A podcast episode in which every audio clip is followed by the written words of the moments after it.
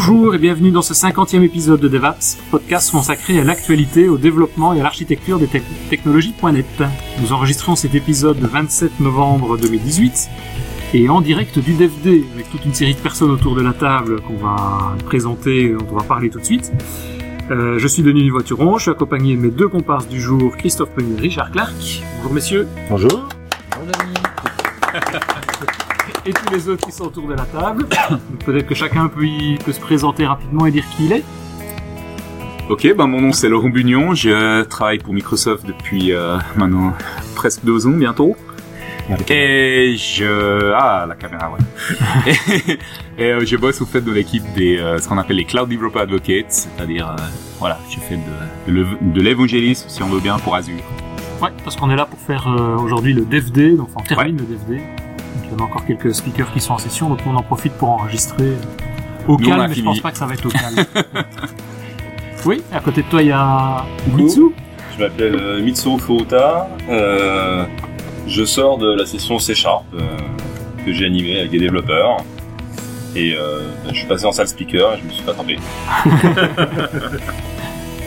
Et en face de toi, Christophe. Alors, Christophe Nazar, je travaille chez Criteo et euh, je me suis aussi fait attraper, ils ont fermé la porte, donc euh, on n'a pas pu s'en on a la clé sur la porte quand même. hein, Le, le Père Noël le Et donc de le Père Noël, donc euh, Sébastien Pertus. Donc moi je travaille chez Microsoft depuis 6 ans. Et donc euh, depuis l'année dernière, je suis software engineer chez CSE, Commercial Software Engineering. Et juste avant, j'étais évangéliste. C'est pour ça que j'ai encore quelques reliquats de sessions qui traînent à droite à gauche que je, que je dois assurer et c'est que pour ça j'aime bien sur les. Ouais. Ben, on va commencer peut-être par la première actualité. C'est Richard qui va nous en parler. Je pense que ça va intéresser tout le monde, tous les devs qui sont autour de la table. Oui, donc le, le, le principe, c'est on va présenter un certain nombre d'actualités et puis bah, vous réagissez par rapport à, à tout ça. Dites ce que vous en pensez. C'est Ouais. bien, pas bien. Voilà, donc la première actualité, c'est euh, oui, tu, tu cliques sur le buzzer. Donc euh, Visual Studio 2017 euh, qui est paru en version 15.9, donc il n'y a pas énormément de, de, de grosses nouveautés. Euh, ce sont des, évolutions mineures avec euh, les mises à jour des, des SDK, donc euh, des SDK euh, concernant surtout euh, .NET Core. Euh, avec des imports-exports de configuration, ce que faisait Richard Peur depuis de, de nombreuses années, et puis des améliorations pour les outils UWP, euh, donc euh, notamment avec le support de, des ARM 64 et le support de SharePoint 2019. Bon, Il n'y a rien de, de- de bien spécial. Ce qui a été annoncé surtout, c'est que c'était la dernière mise à jour avant de passer à Visual Studio 2000, euh, 2019. Ouais. Ensuite, on a Visual Studio pour Mac, donc euh, une, une annonce de la de la roadmap par euh, Uri Uni euh, Rivan machin là. Mhm. Euh, Uni Ravidranathan. voilà, donc Ouais. quelqu'un de très sympa que j'avais rencontré euh, euh, il y a quelques années, il y a une Ouais, dizaine c'était d'années. le PM de Blend à l'époque, c'est Ouais, pour ça, ça, qu'on ouais. le connaît, quoi. Ouais, Xaml, Blend et tout. ouais, il avait lancé Blend. Ouais. C'était pour Imagine Cup, pour le- le- la compétition design où justement il intervenait. Mhm.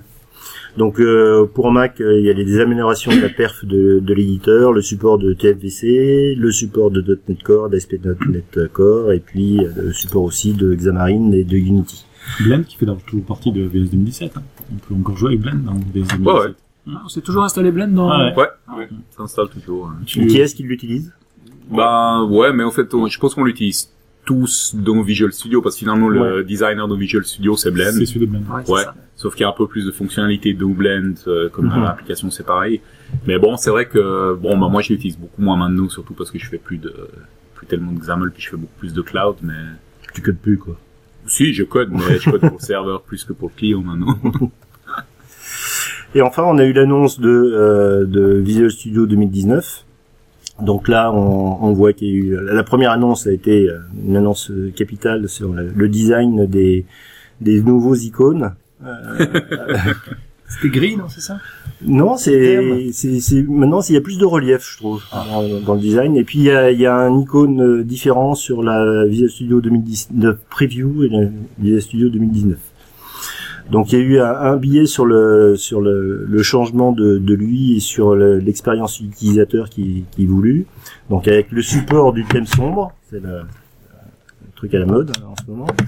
Un, un nouveau d'écran écran d'accueil qui est, qui est bien qui est plus clair, je trouve, qui est plus plus stylisé. Euh, une refonte du, du thème bleu, donc euh, qui était le thème par défaut de, de Visual Studio, qui est revu un petit peu, une barre d'outils simplifiée. Alors ce qui est bizarre, c'est que dans l'exemple qui montre, elle, est, elle a l'air plus compliquée que la, que, que la version actuelle. Euh, une modification des notifications. Bon. Euh, et puis il y a également une la roadmap de Visual Studio 2019 donc euh, avec euh, des améliorations de l'UI, euh, support de .NET Core et, et- et les, perfor- et les performances. Donc on, on vous a mis le lien, euh, on vous mettra le lien de, de toutes ces nouveautés euh, en bas de en bas de l'écran. Qu'est-ce que vous pensez d'ailleurs autour de la table .NET Core 3 Mhm. Moi, j'ai fait une présentation la semaine dernière à Rouen sur .NET Core 3. Ouais. Et euh, il y a des trucs super sympas qui arrivent. Mhm. Et notamment le support de .NET Core 3 dans BS 2019. Ce qui Mhm. n'est pas le cas sur 2017 aujourd'hui. Et dans .NET Core 3, ce qui est le plus important, c'est qu'il y a un breaking change qui fait qu'aujourd'hui, .NET Core 3 a certaines features qui ne fonctionnent que sur Windows. Ah Et oui. Notamment le fait de pouvoir supporter les applications WinForms Mhm. et WP. Ouais, c'est ça. Mais c'est un breaking change si on fait ce genre de développement, Oui. mais pas par rapport au passif, quoi. Ouais, si on a du 2.2 ou Ouais. on passe en 3 sans De problème. toute façon, c'est toutes les, toutes les versions de .NET Toutes les sont versions sont side, compatibles, ouais, exactement. Ouais, c'est ça. Ça c'est génial. Et Ouais. les améliorations de perf, du coup j'ai fait euh, j'ai des petites démos de, de comparaison de perf entre WinForms et euh, sur .NET Framework 4.6 et sur .NET Core 3, c'est impressionnant. Ouais, le- moi ce qui m'intéresse beaucoup, c'est bon, bah, déjà les performances et puis surtout, ben, ce qui est, ce qui sera très intéressant, c'est la possibilité d'installer side by side. Donc tu pourras avoir, euh, par exemple, une, une application VPF qui utilise euh, .NET Core 3, puis à côté tu auras une application VPF qui utilise .NET Core 3.5, par exemple, quand ça sortira. Et en fait, maintenant, ben, tu dois vraiment mettre à jour ton PC complet quand tu dois avoir une nouvelle version de .NET, ce qui peut poser d'énormes problèmes, surtout en entreprise. Tandis que là, ben voilà, t'auras plus de soucis, quoi. Puis aussi, ce qui est assez sympa, c'est que maintenant, tu peux aussi euh, créer, au fait, un exécutable euh, VPF, par exemple, qui contient .NET Core à l'intérieur. Donc, t'as même plus besoin d'installer .NET Core. En fait, il suffit de... de Alors ça, de c'est pas encore disponible? Non, c'est pas encore disponible, Alors, mais c'est sur la roadmap. Moi je l'ai sur ma machine Ouais. et donc j'ai testé, Mhm. donc ça marche très bien. Ouais. C'est un peu long à se la charger, on a Ouais. fait euh, ah, tout à l'heure avec Ouais, parce je pense qu'ils ont pas encore linké. hein. En fait, On on, a- on a regardé comment en ça fait, ça zip. En fait ça Ouais. un Donc il faut qu'il dézip. Il Ouais, faut qu'il d'accord. dézip tout et il exécute ce qui a été dézippé. Donc, Ouais. le Process Explorer. Ouais, ça, puis ils ont sûrement pas encore Ah, linké, donc je pense qu'ils euh, ils prennent ils prennent tout quoi. Ouais. Pour l'instant. Et donc ça c'est euh, la, la prochaine version de ce qu'on appelait .NET Native à l'époque, Ouais. qui s'appelle maintenant euh, Corsair. Mhm. Euh, oui, Corsair. Et qui va donc permettre de compiler tout, de compiler tout ça, effectivement, Ouais. et de linker, d'avoir. euh, Ouais, tu parles de, du, du engine là? Ouais. Ah oui, c'est encore autre chose. Hein. du native. Ouais, mais Ouais, quand tu vas native. faire du self-contained deployment, Ouais. comme ça, il va automatiquement le déployer Ouais. avec ce mode-là. Et l'avantage, c'est que, que tu peux le, tu, contrairement euh, à du .NET là, tu peux le, tu peux le, tu peux le compiler à, à la build. Euh, Mhm. Parce qu'en .NET, le engine, il peut être que local à la machine. Parce qu'il prend, il utilise les capacités locales de la machine. Ah, Et du coup, pour déployer, euh, c'est pas très euh, réaliste. Ou, Mhm. ou alors, faut batcher des trucs. euh. Mhm. Et là, avec .NET Core, tu peux le, tu peux le builder en engine et le déployer sur tous les postes que tu veux. Mais c'est ce qu'on a aujourd'hui déjà sur la partie euh, UWP. C'est la même, c'est la même Sur la, sur chaîne. la partie UWP. UWP, c'est- ce qu'on aura en mais pas en local. .NET. complètement. Et, demain, on aura sur .NET Ouais. Core. Donc du coup, le fait de pouvoir avoir du .NET Core 3, du WinForm et cette possibilité de déployer facilement une, assembly qui est self-contained, c'est quand même une Ouais. super, une super nouveauté. Alors après, moi, j'ai envie de reparler là de d'XAML Island là. Mhm. C'est juste apparu comme une feature parmi d'autres là. Mhm. Moi, je trouve que c'est un point énormissime. Mhm. Je vas- tu comprends tu que- ce que c'est, Je comprends quoi, que, ouais oui, alors je vais peut-être expliquer en effet ce que c'est. En étant plus près du micro. C'est la, c'est la possibilité de, de, de, de- d'interopérer entre, euh, entre une surface euh, Windows Forms WPF avec du C Sharp XAML qui vient de WPP. Mhm. D'accord? Moi, je me suis souvent posé, donc Island, pourquoi? Parce que c'est un peu un, un container, hein, Mhm. bien posé, et du coup, au milieu de ton application WinForms WPF, avec la, la mixité que tu veux, c'est-à-dire tu peux prendre juste un host et faire 100% du WP à l'intérieur de, de ta frame, Mhm. ou dire, je tiens juste, j'ai juste un encart ou une fenêtre par-ci par-là et qui sera en WP dans le, dans le truc. En tout cas, on peut mélanger euh, Mhm. les, les technologies, et ça, mine de rien, on part juste d'une capacité technique, mais en fait, ça, ça ouvre complètement une WP. Le modèle de déploiement, tout. Ah ouais. Sauf qu'on reste bridé à Windows 10. Mais du coup, enfin, moi, je, je me suis souvent posé la question, on connaît tous les difficultés que UWP a aujourd'hui encore, hein, à- rencontre pas vraiment le succès. Je me suis toujours demandé si c'était vraiment dû à la techno, ou finalement au global, au, glo- au modèle global.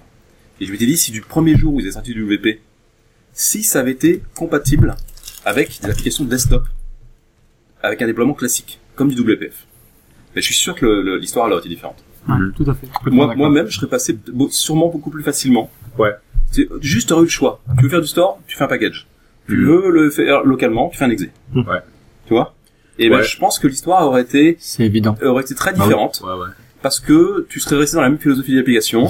Tu aurais eu un modèle très très proche Mhm. euh, de ce que tu faisais en WPF par exemple, Ouais. avec du C Sharp euh, XML. Mhm. Et ben mine de rien, avec les XML Island, c'est ce qui vient d'être annoncé en fait. hein. Ouais. Et pff, personne, n'a- j'ai l'impression, qui a vraiment réalisé. On a- Ouais, on ligne, énorme, hein. dans des petits articles, c'est énorme en fait. Mais je, je suis pas, je suis pas tout, tout à fait sûr parce que depuis pratiquement Day One, on peut appeler du, du, du ce qui s'appelait WinRT Pas la et qu'on appelle WT. pas le rendu. Oui, mais le rendu, ça change pas énormément de choses, le, le rendu. Parce que Bah, c'est c'est surtout l'extension des API qui sont fournies au niveau de, de l'OS qu'on n'a pas en Win32, donc en .NET, euh, Windows Form ou euh, WPF, Bah, moi, je trouve que là on a euh, à travers. moi, mais ça, on l'avait déjà. Le rendu, il est super important. Ah, mais je dis pas qu'il est pas im- important. Je dis que euh, l'extension. et surtout, même si c'est pas le, le, le, corps de ton développement là, en volume, c'est c'est beaucoup de, de lignes de code. hein. Tous les tous les formulaires, toutes les fenêtres, toute la partie rendue euh, UX, etc. Ouais. C'est beaucoup du code d'une appli quand même. hein. C'est sûr, surtout qu'il y, a- il y, a- il y a la partie touch qui est quand même vachement mieux gérée en WP que en Ouais. WPF. Donc Ouais. là, je te rejoins, je te rejoins Ouais, il y là-dessus. a quand même des facilités Ouais, d'un c'est- système. L'interop DirectX, il y a, il y a Ouais, beaucoup ouais, beaucoup d'avant. C'est Ouais, c'est moi, je me- 11. Ouais. Je me souviens assez c'est bien que euh, quand on avait euh, quand VPF est sorti par exemple, ils avaient fait une euh, quelque chose qui est un petit peu similaire mais qui va moins loin quand même. Mais c'était justement la possibilité de mettre des îles de VPF dans du Windows Forms par exemple. Ouais. Et, euh, et moi j'avais beaucoup utilisé Windows, ça. c'était le Windows Form Host, un truc comme ça. Ouais, un truc du Il y style. avait Ouais, l'équivalent avec les, les euh, H-Window. Ouais, c'est ouais, voilà, dans voilà. le Il y sens, avait des il y avait- transparences. Il y avait dans les Ouais. deux sens. Ouais, exactement, ouais. Il y avait Et ouais, il y avait des problèmes de transparence parce que Windows Form supporte pas, euh, enfin, était encore sur GDI. Mais par contre, nous, ce que nous a- ce que ça nous avait permis à l'époque, c'était surtout de, de faire, au fait, des ports graduels, quoi. De- au lieu de dire, Oui, ben, vous oui, devez repartir de zéro, refaire toute l'architecture de, de votre appli, et ben là, tu disais, non, non, votre appli, elle est là. Commencez par mettre les, les nouvelles fonctionnalités, puis ensuite, ça graduellement, tu fais, euh, ouais, c'est quand même pas mal. Bah, les Islands, ça, ça apporte ça, ça à nouveau. Ouais. Entre les, les... Ouais, mais sauf que ça va encore plus loin parce que comme tu dis, non seulement ça amène ça, mais en plus ça Et te ça permet de modèle, hein. profiter Ouais. des modèles UWP Ouais. sans avoir besoin du quoi, Ouais, du. Windows Store. Ouais. Ouais. Et dans les actualités suivantes, il y avait une, une news bon, qui arrive euh, en gros tous les mois aussi, c'est des mises à jour au niveau de- d'Azure DevOps, donc euh, anciennement TFS, anciennement VSTS, anciennement Visual Studio Online, etc. Donc il y a Alors, le... pitié, ne dites pas ADO, moi ça me ça m'insupporte de penser à quoi. ça me rappelle des mauvais souvenirs. Ne dites pas ADO. ADO, ouais. ADO. Dites Azure DevOps ou DevOps, Azure mais DevOps. pas ADO. Voilà. Et donc ils ont sorti le Story. 14 novembre, hein, ils ont sorti le sprint 143, et où là il y a des nouveautés concernant notamment des mises à jour au niveau des API, API REST version 5, bon il y a toute une série de nouveautés sur ça. Il y a surtout c'est un nouvel éditeur en termes de work item, euh, donc ça permet déjà d'améliorer visuellement en tout cas les accès aux, aux, gestions des tâches. Il y a l'amélioration du sélecteur de branches. Je, personnellement, j'ai pas repéré grand chose, mais euh, on, va, on va apprendre que c'est correct. Il y a l'amélioration du, du langage YAML, donc pour tout ce qui est build, euh, release, etc. Et alors surtout, enfin, la nouveauté, c'est le nom de TFS prochaine version, donc la version de prémisse, mais qui s'appellera donc Azure DevOps Server, et elle est sortie en version release candidate. Donc on peut l'utiliser pour pouvoir déjà commencer à tester tout ça. On mettra les notes également hein, sur euh, tous les détails liés, à Azure DevOps. Le, le- la chose que je trouve euh, drôle, c'est que ça s'appelle Azure DevOps Server. Donc c'est du, ouais c'est ça, c'est de l'Azure Server. Donc euh, Eh ouais. je pense que ça va être un peu perturbant pour pas mal de Ah. personnes, mais T'as Azure Stack aussi dans le même style. ouais, mais Azure Stack, je trouve que c'est utiliser les technologies d'Azure on-premise ici. Euh, enfin, je viens de dire c'est la même chose, ouais, tout à fait. Donc on est raccord. Ouais, c'est euh, Voilà. Mais ça, va quand même être compliqué. Cohérent. Ouais, mais cohérent. On est stupide, on est jusqu'au bout. Ouais, disons que ouais, c'est- Azure, c'est une marque qui, qui, qui est populaire en ce moment. Quoi. Une petite brève de secondes. euh, le, il y a pile un mois, il y a euh, IBM qui a racheté euh, euh, Red Hat, que- qui est très connu en fait pour sa distribution Red Hat Enterprise Linux, qui s'adresse au marché des entreprises et des serveurs. Donc maintenant, IBM, enfin Red Hat va faire partie de l'équipe hybride de cloud d'IBM. Passons.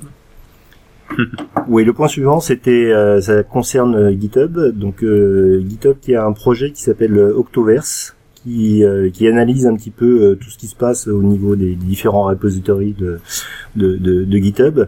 Donc on, c'est là où on apprend qu'il y a 90 millions de repositories, il y a plus de 200 millions de, de, pull requests.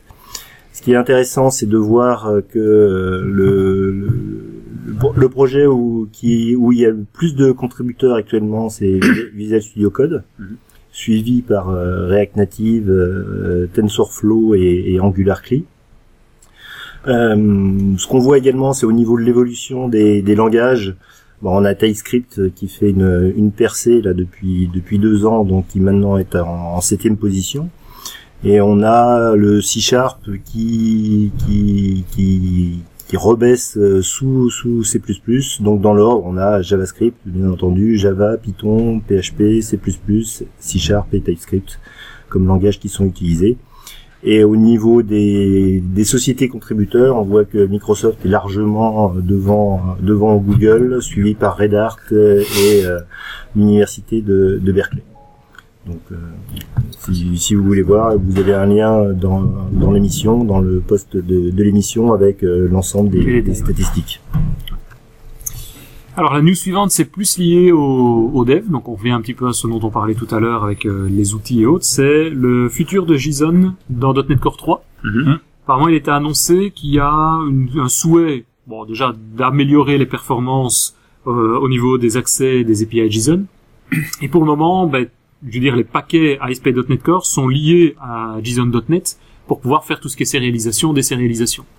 Et donc, ils souhaitent se dé, dé- lier en quelque sorte de, de Newtonsoft pour pouvoir accéder et donc d'intégrer vraiment les fonctionnalités JSON euh, Alors, il y a- il y a plus au standard. Alors moi j'ai Il y a question, plusieurs raisons. Est-ce que Sébastien Pertu va proposer son moteur de sérialisation euh, Ah. Alors pour la petite histoire, mais bon, euh, on a eu des débats philosophiques, euh, Au billard. techniques au billard et Mitsou. euh, On rentrera l'époque- pas dans le de détail. .NET Core 1.1 et .NET Core, euh, oui 1.1, non .NET Standard pardon. Il y avait pas, ouais, il y avait pas ni dataset ni binary formatter. Ah. Et je m'étais mis en side project, j'avais refait un serializer et on avait travaillé ensemble un petit peu dessus. Il est sur mon GitHub. Bref, bon, c'est pas le sujet. Et euh, pour .NET Core donc et pour JSON.NET, Mhm. alors c'est mon sujet ce temps-ci donc je me permets d'intervenir. Euh, pourquoi est-ce qu'il y a plus JSON.NET Parce que l'équipe ASP.NET Core euh, target les performances pour être dans le top 3 ou top 4 euh, sur TechPower. Euh, et la raison pour laquelle ils ont sorti JSON.NET, il y en a deux. La première, c'est qu'ils veulent utiliser des nouvelles fonctionnalités du C Sharp 8, notamment span de T et memory de T pour pouvoir faire Ah oui. de la meilleure euh, allocation de mémoire Mhm. au tableau. Euh, et pour, quand on fait du JSON, c'est quand même plutôt important. Je vous renvoie d'ailleurs à la super session de C Sharp 8 de Mitsu sur le sujet. Qui seront euh, disponibles online. qui Il sera va attendre quelques online. semaines par rapport à l'épisode, mais ils seront disponibles online. Et JSON.NET, euh, donc il faut savoir que l'auteur de JSON.NET, euh, il a fait ça, il était euh, indépendant, il a été embauché chez Microsoft il y a deux ans, donc il Mhm. sait, de quoi- on sait de quoi, il- parle. Et il a fait une interview parce que les gens de suite, quand on a dit qu'on allait sortir JSON.NET de .NET Core, ils mais pourquoi? C'est une hérésie Mhm. Et il explique que, euh, mais comme le .NET Framework aujourd'hui, il a des milliers, de milliers, des Ouais. millions de projets qui tournent sur JSON, et la moindre modification qu'il fait, ça peut, ça peut, être quoi. très impactant pour tout le monde. Mhm. Du coup, s'il veut vraiment améliorer les performances de JSON.NET avec les nouvelles features qu'on a aujourd'hui, les risques de rétrocompatibilité sont Énorme. énormes d'erreurs. Donc il a dit finalement, je préfère qu'on le sorte. Moi, du coup, je peux capitaliser sur les features de JSON.NET avec toutes les classes, les méthodes, etc. qui sont disponibles. Et sur .NET Core, on ne fera que l'essentiel, c'est la sérialisation de sérialisation. Et JSON.NET, tu pourras toujours le plugger en tant que package supplémentaire parce qu'on on exposera les interfaces nécessaires pour pouvoir justement utiliser soit JSON.NET, soit tout autre package qui exposera les bonnes interfaces. Donc dans tous les cas, on le sort pour avoir des meilleures performances au niveau du cœur. Mais si vous voulez continuer à utiliser les features de JSON.NET, ce sera toujours possible. Et c'est vrai que dans la grosse majorité des projets, euh, on a juste besoin de sérialiser, désérialiser, point, quoi, pour pouvoir s'échanger des données. Donc, euh, Après, on peut choses- tout dès qu'on faire du JSON Link, ce genre de truc-là, effectivement, JSON.NET, c'est génial.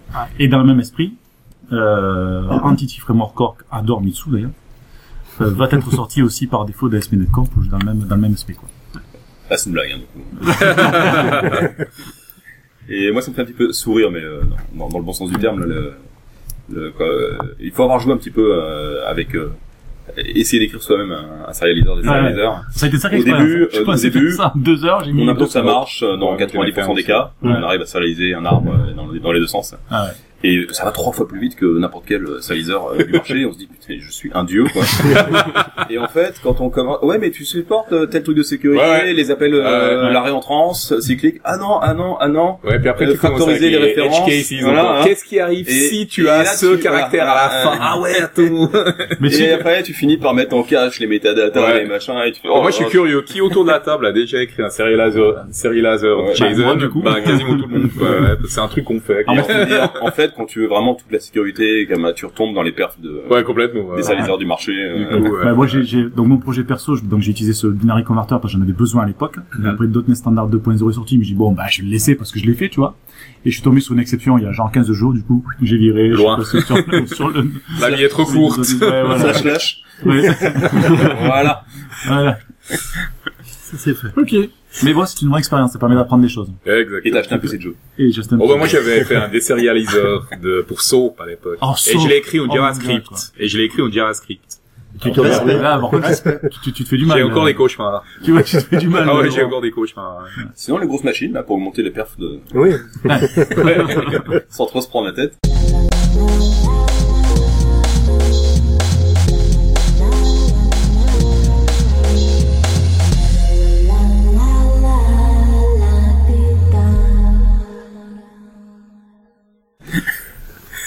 Bien, ensuite euh, une petite euh, une petite nouvelle. Donc euh, c'est la sortie de d'Angular 7, maintenant qui est en, version 7.1. Donc il y a peu peu d'évolution par rapport à la version précédente. Il y a toujours le, moteur de, compilation Ivy qu'on attend, qui, qui continue à évoluer, mais qui qui toujours pas en, version première par rapport au, compilateur actuel de- de- d'Angular. Euh, des nouveautés au niveau d'Angular CLI avec euh, maintenant des euh, des prompts donc où on vous pose des questions au moment où vous faites la génération de projet est-ce que vous, voulez choisir du CSS ou du SCSS ou ce genre de choses. Une chose in- in- intéressante j'allais dire même presque capitale c'est que la documentation d'Angular CLI est maintenant intégrée dans Angular.io donc euh, on a euh, avant la documentation de CLI était un petit peu euh, un petit peu cachée. Là on l'a on, l'a au sein du, portail euh, principal. Et surtout ce qu'on voit c'est qu'il y a eu dans le dans les postes de nouveautés d'Angular 7 il, il, il présente énormément euh, Angular Material, il pousse énormément Angular Material, euh, avec euh, notamment des nouvelles fonctionnalités, de pouvoir faire du, du drag and drop avec euh, le CDK et du virtual euh, scrolling. Donc là, je suis en train de m'amuser avec. C'est vrai qu'on peut faire des choses qui sont assez, intéressantes. Bah voilà concernant concernant Angular. Après, c'est un, un gros morceau que t'as mis euh, Richard sur les slides, et là, je pense qu'on J'ai- n'est pas sorti. J'ai peur qu'il va falloir boucler euh, Alors, un il va falloir le faire court, hein. Parce que Richard, on a C café, Sharp là. 8. c'est- Richard a mis des C'est slides sur les nouveautés C Sharp. Ouais, c'est Voilà, trop. ce- bah, ça tombe bien, il y a Mitsu qui est là. Donc euh, C'est ça qui est, c'est ça le problème en fait. C'est ça le problème. Tu vois, je vois pas les prendre, moi. Non, bah, justement, moi, je, je guine, là, tu vois. donc en gros, t'as fait une session d'une heure sur C C Sharp 8. T'as 5 minutes. Donc t'as là, cinq minutes. là, t'as 5 minutes. Waouh. Bon, alors en gros, euh, Euh, nulla- les nullable référence type euh, Oui, là. merci. Les Oui. Et, Et, et tout à fait. et des fois, 5 minutes, ça passe super vite. Hein. Et tout à fait. Ouais. Euh, Alors revenons. Les nullable reference tips. les, les types de références nullable, c'est euh, le, le constat, il est assez simple, c'est que euh, dans de, une majorité de nos méthodes, les premières lignes, parfois même une quinzaine de lignes, c'est le check, euh, le check des variables entrantes, des paramètres d'entrée, et euh, s'ils sont nuls, on soulève une exception, argument, machin, etc. Et, euh, et ce code, euh, en absolu, si on veut garder nos- toutes nos méthodes relativement pures et safe euh, par rapport à leur contexte d'exécu- d'exécution, ben, à tous les niveaux, s'il y a 10 méthodes qui s'appellent les unes les autres, elles vont toutes rechecker euh, si on veut faire propre euh, tous leurs arguments.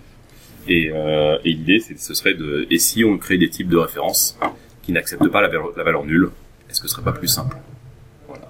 Donc euh, ça paraît euh, simple comme idée, sauf que fonctionnellement, on utilise le nul. Ce que je disais, on récupère depuis une base de données ou une API une- une- un get customer. On, souvent, fonctionnellement, on codifie le truc en disant, bah, s'il est pas présent, j'envoie nul. Mhm. Donc euh, à la fois on en a besoin, enfin on l'utilise, et à la fois on sait qu'il il est casse-gueule dans euh, pas mal de scénarios que, qui voilà donc l'idée c'est de euh, ce sera ça soulèvera pas d'exception euh, de- de- d'erreurs d'erreurs de compilation mais de de- de- d'enrichir un petit peu de- des annotations sur certains types pour qu'ils soient watchés et que à la compilation je parle hein, et que euh, et que on, on- on puisse les déclarer non non nullable Ouais. et s'il y a des cas ça soulèvera des warnings Et je crois qu'on peut la désactiver comme fonctionnalité. oui, oui. Alors, Ouais. il y, y aura des attributs Ouais. et euh, et on pourra la désactiver si on veut rester comme aujourd'hui. Mhm. Et euh, mais voilà, ça reste un sujet. C'est un sujet qui est euh, qui, est, qui est assez ancien, hein, que- qu'on Ouais.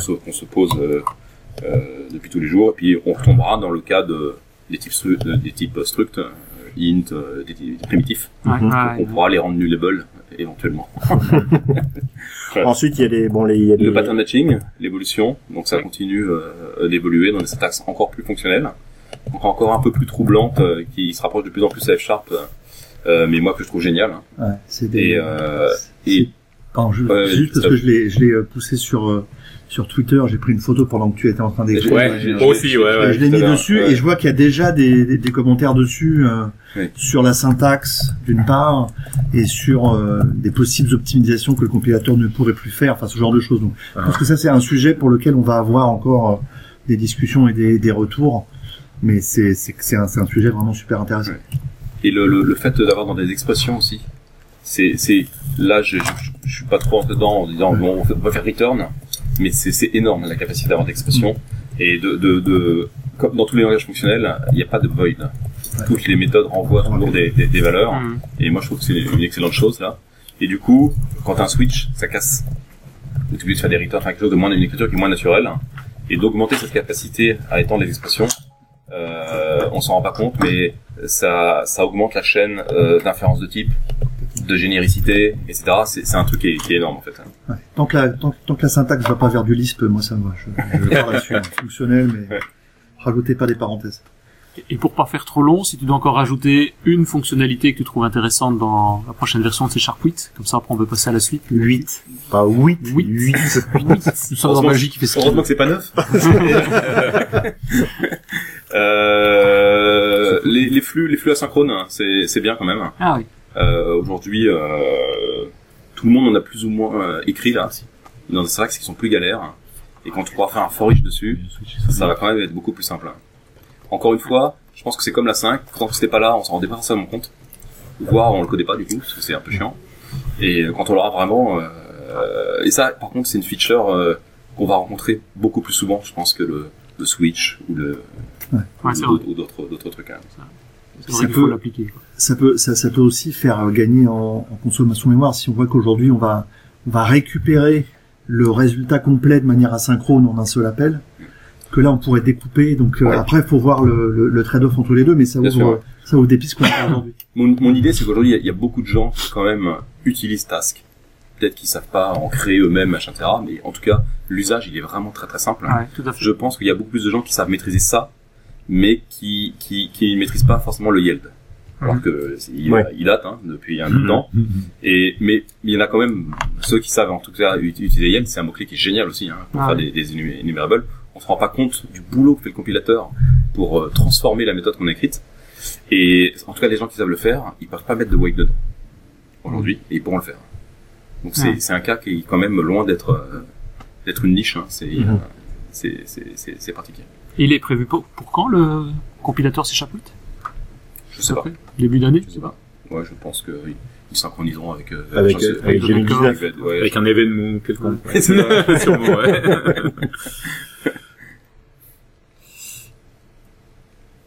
Denis Ouais. On Oui. parle de bah, d'une news qui ne sert à rien, on va dire. Microsoft a, a mis en sur GitHub le code source de MS-DOS. Et ouais. Ouais, donc qui était fait en assembleur 8086 et en fait ils ont mis ça parce qu'avant c'était sur le Computer Museum, c'était un site où on ne pouvait pas l'utiliser en, en distribution, maintenant on peut l'utiliser en distribution, je vois pas où est l'intérêt, euh, mais c'est intéressant à lire, il y a 4000 euh, lignes de code de- en assembleur 8086 à voir, c'est quand vous regardez le truc c'est curiosité, c'est lisible, c'est une Ouais, curiosité, c'est- ça vaut le coup d'aller jeter un petit coup d'œil. Ce qui est rigolo, c'est qu'on voit les fichiers euh, style README avec les commentaires. des Ouais. Oui, mais c'est Et dans le même, euh, dans le même style, il y a aussi une implémentation.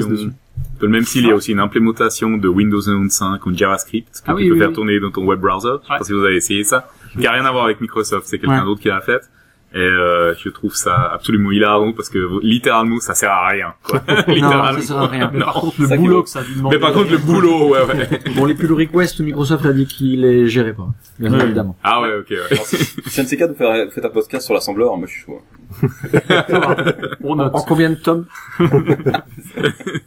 Ce sera plus concis que les lignes. Euh, Il y a un nouveau podcast qui existe vidéo sur YouTube qui s'appelle la Teams French Community. En fait, c'est avec euh, bah, Lexiconia, Eud, etc. Donc, ils vont nous parler de tout ce qui est l'actualité de Microsoft Teams. C'est toujours euh, Skype for Businesses. Aussi bien au niveau technique, enfin un code, qu'au niveau euh, des environnements avec les appareils. La totale. Donc, c'est très intéressant. C'est super sympa à visionner. On vous y invite et un petit coucou à eux. Euh, Microsoft Maquette. Alors le mois dernier, Microsoft a sorti euh, euh, a sorti discrètement en fait un outil 3D de prototypage euh, qui est qui est vraiment sympa au niveau de la VR. Alors la VR, on n'entendait plus beaucoup parler. Là, l'idée c'est de de manipuler. Alors c'est pas forcément initialement pour les développeurs, mais c'est pour les designers, etc. Donc vous avez des interfaces graphiques, un peu vous avez un Paint 3D, j'exagère en disant ça, mais vous allez pouvoir interagir avec des objets 2D, des objets 3D, euh, des dessins et euh, créer vous-même des scènes. Donc euh, ils ont mis une vidéo sur YouTube. Alors c'est en bêta fermée, bien évidemment. Enfin pour l'instant. Donc on pourrait imaginer un design. Enfin c'est l'évolution du designer 2D en- dans le monde 3D. Donc il prend ses manettes et il va construire euh, rapidement et c'est extrêmement bien foutu. Voilà ça voilà. sert que à la VR Ça sert à la VR, c'est compatible avec Oculus Rift, euh, HTC Vive, etc. Euh, donc en fait c'est l'équivalent du, des concurrents de Tilt Brush et Google Blocks qui existent aussi. Attends, mais on peut pas l'utiliser juste pour générer des, des Si. scènes 3D Bah si. Si si, tout à fait, D'accord, d'accord. tout à fait. Mais c'est une bêta fermée, donc là pour l'instant faut attendre qu'elle soit Oui, ouverte, oui, mais oui, après la cible. t'interagis, tu Mhm. peux construire, t'as tes enfants, ils vont s'amuser d'accord, avec un jeu de Lego, euh, c'est c'est est super bien foutu. Mais, Avec mais- des super si- outils. si, tu pouvais te mettre encore plus loin de micro, ce serait super. Il y a de quoi, hein? On passe à la suite. Ben, je crois que c'est une dernière news. Hein. Une dernière news, surtout après s'il y a des commentaires, mais euh, pas toujours gay. C'est le cofondateur de Microsoft, Paul Allen, qui nous a quitté, je crois que c'était le 16 octobre, si Hmm. j'ai bonne mémoire. Le 28, non Le Bon, 28. bah, je le pensais. Ah, je sais bah, pas. non non, c'est pas grave, le 16. peut-être le 16, mais on... peu importe. J'ai un article daté du 16, donc... euh, Peu importe. Et donc, euh, bah, pour les petits jeunes qui nous écoutent, euh, hein, Paul Allen, c'est, il était évidemment connu pour avoir créé Microsoft aux côtés de Bill Gates en, en 75. Et ben voilà, 75, non? 75. Voilà. C'était la cinquantième euh, fortune du monde. Ouais. Avec ses 13 Ouais, milliards. et Il a il énormément un- investi dans, dans le, les, les technologies, l'aérospatiale et compagnie. Et entre autres, il a un yacht euh, qui est en fait un, un navire de guerre reconverti avec euh, landing pad pour deux hélicoptères, parce qu'il en a besoin d'un pour sa femme et puis un pour lui. Évidemment, évidemment. Voilà. Mais cela dit, il a aussi beaucoup investi dans la charité, donc faut aussi reconnaître ça. Quoi. Voilà.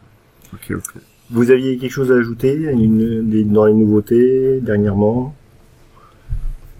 Est-ce qu'on parle de Microsoft Ignite the Tour peut-être? Ah, voilà. Ouais, bah ça c'est mon, mon actualité du moment en fait. C'est euh, simplement euh, en fait une suite de, de conférences. On va faire euh, à peu près une quinzaine de locations entre euh, début décembre et fin mai à peu près. Et donc euh, si vous êtes dans le monde entier, il faut regarder. euh, Entre autres, on aura une euh, pour nos amis canadiens. On aura une date à Toronto par exemple en janvier. Euh, sinon en France, malheureusement, je crois pas qu'on vient C'est pas encore prévu. pas encore prévu, peut-être une fois ou l'autre. Mais enfin voilà quoi, c'est l'actualité du moment. C'est un tour, euh, un tour euh, grosse conférence avec une centaine de sessions à peu près.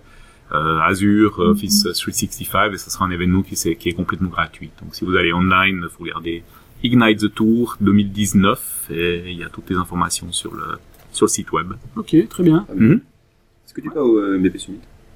Malheureusement, je peux pas y aller parce que j'ai justement des conflits avec. bien euh, glisser euh, des petites discussions perso. euh. Ouais, ouais. ouais, bah non, bah le MVP Summit qui vient en mars, quoi. Ouais. Et euh, ouais, bah malheureusement, c'est la première fois en 11 ans, 12 ans que j'y serai pas. Et ça me fait Ah, c'est quand même une news, tout drôle. Ah bah oui, c'est une. Hein Ouais, ouais, la news, Ah, voilà, je serai pas. Après, moi, j'ai été MVP pendant 8 ans. Ça fait 6 ans que je suis chez MS. Je suis jamais allé. Bah ouais, bah moi l'année passée, en fait, j'y suis allé comme employé MS pour la première fois. Et Ah. avant, euh, bah ça faisait 11 ans que j'étais MVP où j'ai fait toutes les années sauf la première, quoi. Et ouais, ben ça me fait mal au cœur, mais non, malheureusement, je peux pas, quoi. J'ai trop de, trop de boulot, là, trop de voyages. Ok. Vous aviez une info aussi à rajouter, Sébastien? Non, non, là, pas comme ça qui me vient à l'esprit, mais si jamais ça vient, je te dis. Mais... J'ai un peu soif. Justement. Christophe, Euh, t'as encore des non, moi, j'ai- c'est juste. euh, alors moi, je reste euh, assez bas niveau par rapport à la, aux discussions qu'on a eues, mais il y a, euh, il y a une version de CLRMD qui supporte Linux qui a été poussée, la version 1.0 par euh, Lee Culver de chez Microsoft. Et donc ça veut dire que maintenant, euh, c'est un élément de plus qui nous engage à aller euh, sur .NET Core vers Linux. Mhm. Donc ça fait une pierre de plus à l'é- à l'édifice et c'est euh, c'est quelque chose qu'il faut souligner parce que c'était pas forcément super facile non plus. Donc merci, merci Ali pour ça et euh, continuons, continuons. Ok, ben, parfait. On mettra les liens un peu de tout ce qu'on a, de ce dont- tout ce dont on a parlé ici euh, dans le, le post de l'émission. Merci à tout le monde en tout cas, et à Merci bientôt pour un nouvel épisode. Il n'y a pas de gâteau d'anniversaire? C'est vrai, c'est le 50 50 bougies, e c'est Ouais. Bah, on fêtera ce Bah, soir. ah, Bravo, moi j'étais certain que tu l'aurais ramené vu qu'on est venu ici en Belgique. Comment on a amené tous les copains pour pouvoir parler au podcast, donc. euh, birthday c'est ça. On est quand même en marge euh, de l'événement. Et Ouais. euh, merci à vous. Ouais, fantastique parce que, ouais. Très Super, belle conférence. euh, C'est vraiment. euh, c'est ma première fois, Ouais, mais vraiment super. superbe. Par contre, le grand parking sous la ville, c'est un peu compliqué. Ah ouais, ouais. Ça, Il faut dire, on est à Louvain-la-Neuve, effectivement, ils ont construit la ville au-dessus du parking. Tu connais pas le Canada, en fait, c'est pour ça, faut aller à Montréal pour. euh, Et il y a la ville sous la ville, carrément. Eh bien, Merci, au revoir. Merci à vous.